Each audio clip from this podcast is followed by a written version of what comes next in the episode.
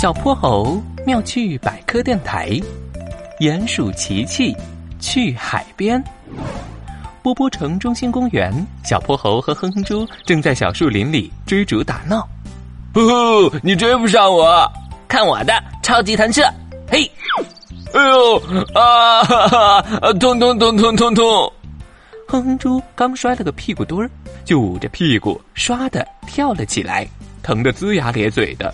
小泼猴低头一看，呀，原来地上有一个大大的、长满了尖尖刺的板栗壳。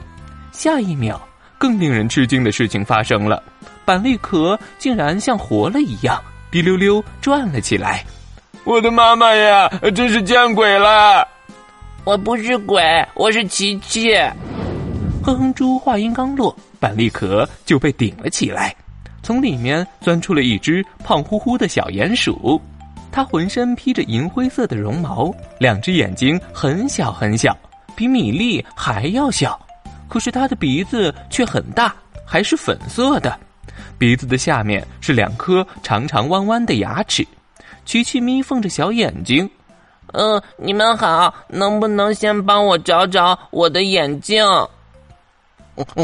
没问题。哼哼猪和小泼猴在落叶里翻呀翻。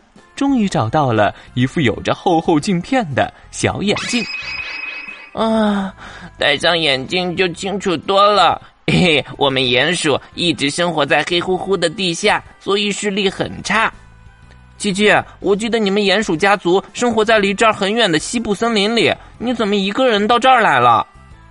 因为我要去看大海。你们知道大海吗？就是很大很大的湖泊，一眼看不到边。它很蓝很蓝，就像天一样蓝。还有金色的沙滩，白色的贝壳。啊，对了，听说海水是咸咸的，或许和苏打饼干的味道很像。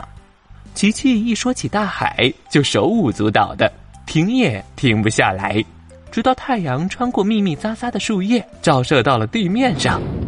哎呀呀，我得赶紧钻进板栗壳里去了。为什么呀？我们可以再聊一会儿大海的事情。不行，我们鼹鼠总生活在地下，所以不习惯太阳光的照射。我们的身体也不能很好的调节体温。再待一会儿，我就要中暑了，而且我还要继续赶路呢。嗯，可是琪琪，你怎么知道大海在哪儿？虽然我们鼹鼠的视力很差，可是嗅觉和听觉都很灵敏。我可以闻到大海的味道，嗯，没错，就像苏打饼干一样。鼹鼠琪琪钻进了板栗壳，再见了，我的朋友们，我要继续赶路去看大海啦。小小的板栗壳沿着树荫一点点往东边移动。咦，怎么感觉里面更加凉快啦？鼹鼠琪琪钻出板栗壳一看，呀，原来是小泼猴和哼哼猪，他们举着一张大大的芭蕉叶。正在给它遮挡阳光呢，蛐蛐，要不我们一起去看大海吧？好耶！